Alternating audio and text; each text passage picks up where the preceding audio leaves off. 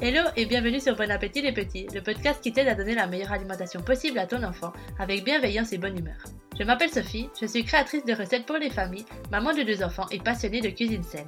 Ici, on parle alimentation des enfants, cuisine saine et efficace et organisation.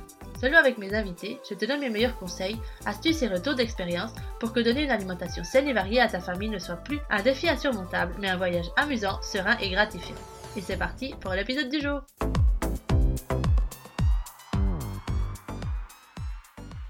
Hello à tous et bienvenue un lundi de plus sur Bon Appétit les Petits, le podcast qui vous aide à bien manger en famille. J'espère que vous allez bien et que vous êtes en forme parce que cette semaine on s'attaque à un sujet un petit peu plus sensible que ce qu'on a l'habitude d'aborder sur le podcast puisqu'on va parler de gaspillage alimentaire.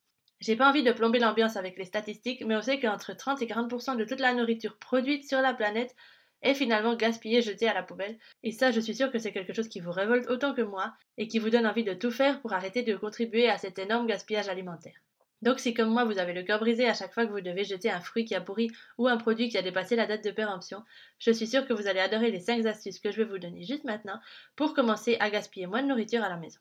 Parce qu'on sait que nous, en tant que petite personne, en tant que famille, on n'a pas la responsabilité directe de, toute cette nourriture qui se gaspille sur la planète. Les industriels et les producteurs ont aussi une grande responsabilité là-dessus. Mais nous, à notre échelle, on peut quand même faire de petites actions à la maison qui vont beaucoup aider. De 1 à gaspiller moins de nourriture et de 2, en bonus, à économiser un peu d'argent aussi puisqu'on jettera moins de choses et on apprendra à profiter mieux de tout ce qu'on a à la maison. Donc c'est parti pour la première astuce. La première astuce, je sais qu'elle nous donne une flemme monstre et qu'on procrastine là-dessus à fond mais c'est quand même la plus importante de toutes et c'est la base pour éviter de gaspiller trop de nourriture, c'est l'organisation. Et cette organisation, pour moi, elle a trois aspects. Aspect numéro un, ranger souvent nos placards et le frigo pour s'assurer qu'il n'y a pas des produits qui sont cachés derrière qu'on n'a pas vu, qui ont une date de péremption qui est en train d'approcher et qu'on va devoir consommer ou pour éviter aussi d'acheter les choses à double parce que ça c'est quelque chose qui m'arrive souvent et j'essaie de faire très attention là-dessus. Avant de faire la liste des courses, bien aller regarder dans les placards, bien aller regarder dans le frigo qu'on n'a pas le produit qu'on voudrait acheter ou quelque chose d'équivalent qu'on va pouvoir utiliser à la place. Ça, c'est super important parce que sinon, on finit par acheter trop de choses. Il y a des produits qu'on n'utilise pas, qu'on pense qu'on va consommer plus tard, et puis un jour, la date de péremption arrive et c'est trop tard, et c'est périmé et on l'a pas consommé. Donc, premier aspect super important, ranger régulièrement, si possible toutes les semaines, les placards, le frigo, le congélateur, etc. pour être sûr que tous nos produits sont bons à être consommés, qu'on n'a pas des choses à double et qu'on ne va pas acheter des choses qu'on a déjà. Le deuxième aspect de cette organisation qui va nous permettre de gaspiller moins, c'est réviser ce qu'on a avant de faire notre liste des courses et avant de préparer nos menus. Moi, la première chose que je fais quand je planifie mon menu de la semaine, c'est aller faire un tour de mes placards et de mon frigo et regarder et noter tous les produits qui sont là et qui vont devoir être consommés sous peu, au risque de devoir les jeter sinon.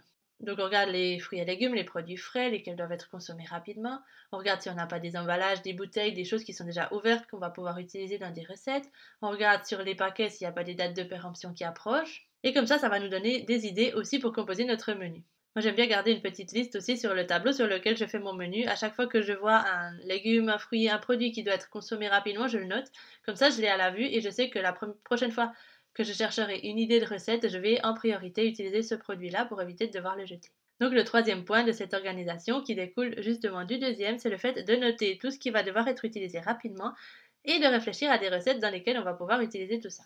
Ensuite, ma deuxième astuce pour gaspiller moins, c'est le fait d'apprendre à cuisiner anti-gaspi.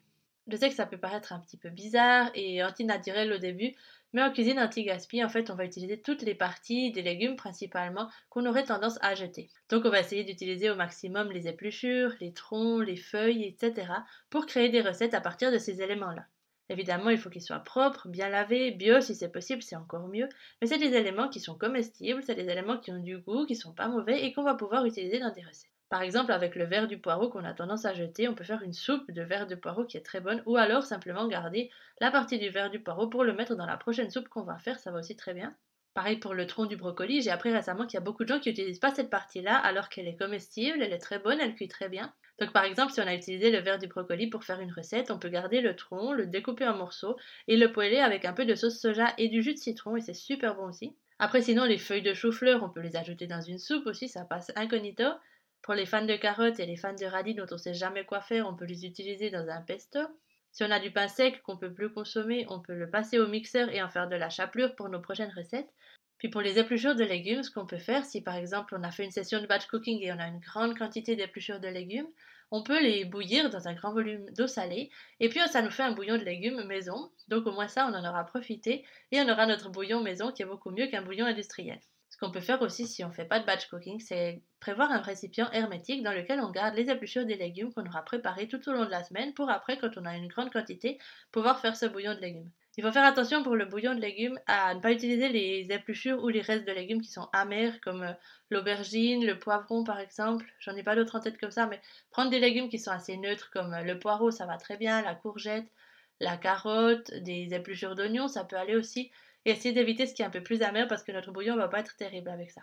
Et sinon, un deuxième aspect de la cuisine anti-gaspi, c'est réutiliser les restes. Parce que des fois, on cuisine en grande quantité, on a des restes, et puis après, on n'a pas envie de remanger la même chose le jour d'après. Donc, on le laisse pour plus tard, on finit par l'oublier, et ça, ça finit à la poubelle, et c'est vraiment dommage. Donc, mon conseil, c'est essayer d'intégrer une espèce de réflexe de réutiliser tout ce qu'on a au frigo. Réutiliser les restes dans des autres préparations, inventer des trucs aussi, ça fait pas de mal, c'est très bien. Par exemple, avec des restes de légumes cuits, on peut les mettre dans n'importe quelle préparation à base de légumes, type finger food, et toutes les galettes, croquettes, pancakes, gaufres, etc. qu'on peut imaginer. Si on a un reste de riz, on peut le passer au mixeur, en faire des petites boulettes et les sauter dans un peu de sauce soja, c'est aussi trop bon. Des restes de céréales cuites vont aller très bien pour des galettes. Et puis si par exemple on a un reste de poisson, on peut l'émietter dans une sauce, on peut en faire des croquettes, etc. Donc là c'est bon pour la cuisine anti-gaspi. Je pense qu'on reviendra un peu plus en profondeur sur la cuisine anti-gaspi un autre jour dans le podcast parce que c'est un thème qui me passionne.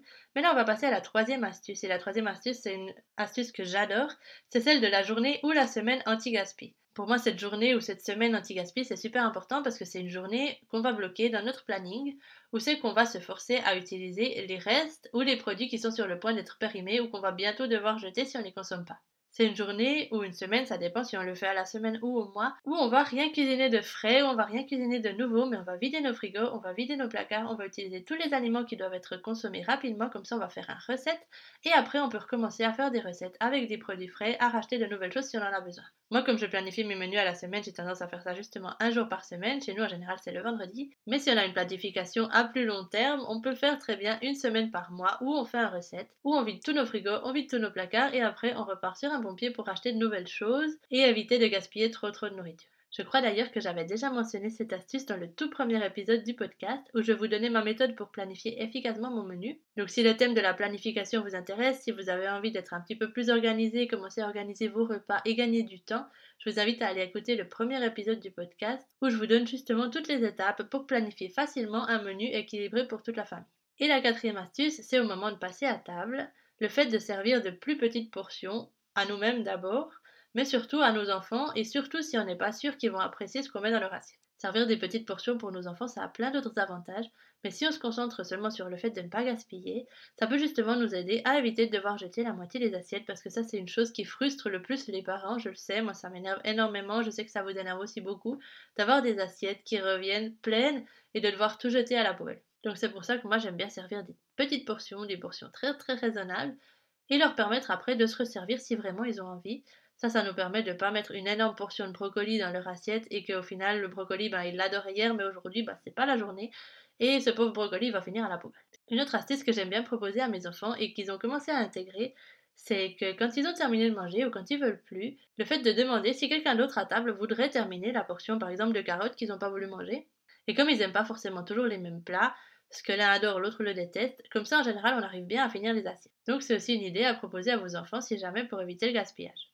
Et j'ai gardé le meilleur pour la fin parce que la dernière astuce, c'est ma préférée, c'est celle de la boîte anti-gaspi. La boîte anti-gaspi ou le tiroir anti-gaspi ou l'étage anti-gaspi, c'est égal, ce que vous voulez, c'est un endroit spécifique où on va mettre tous les produits qui sont ouverts et tous les produits qui doivent être consommés sous peu pour l'avoir toujours à l'œil et ça sera l'endroit où c'est qu'on va regarder en premier quand on va chercher une idée de recette et quand on va se mettre à cuisiner.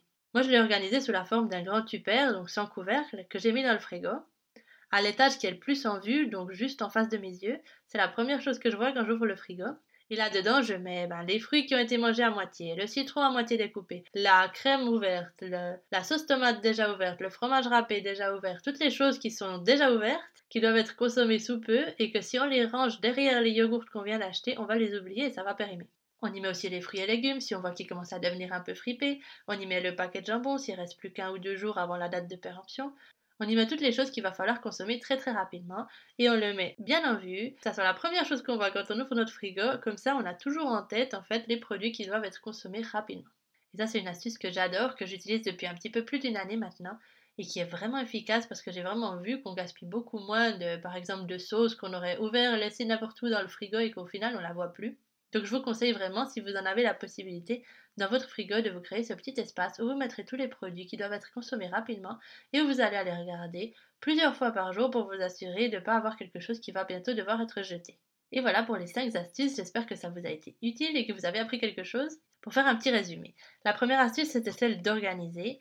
Ranger, réviser nos placards et notre frigo et noter tout ce qui a besoin d'être consommé sous peu. La deuxième, c'est celle d'apprendre à cuisiner anti-gaspi apprendre à cuisiner les épluchures, les troncs et toutes les parties qu'on n'a pas l'habitude d'utiliser, et apprendre aussi à cuisiner les restes. La troisième astuce, c'est celle de la journée ou de la semaine anti-gaspi où on cuisine rien de nouveau. La quatrième astuce, c'était celle des petites portions qu'on sert à nos enfants pour éviter de devoir jeter ce qu'ils n'aiment pas.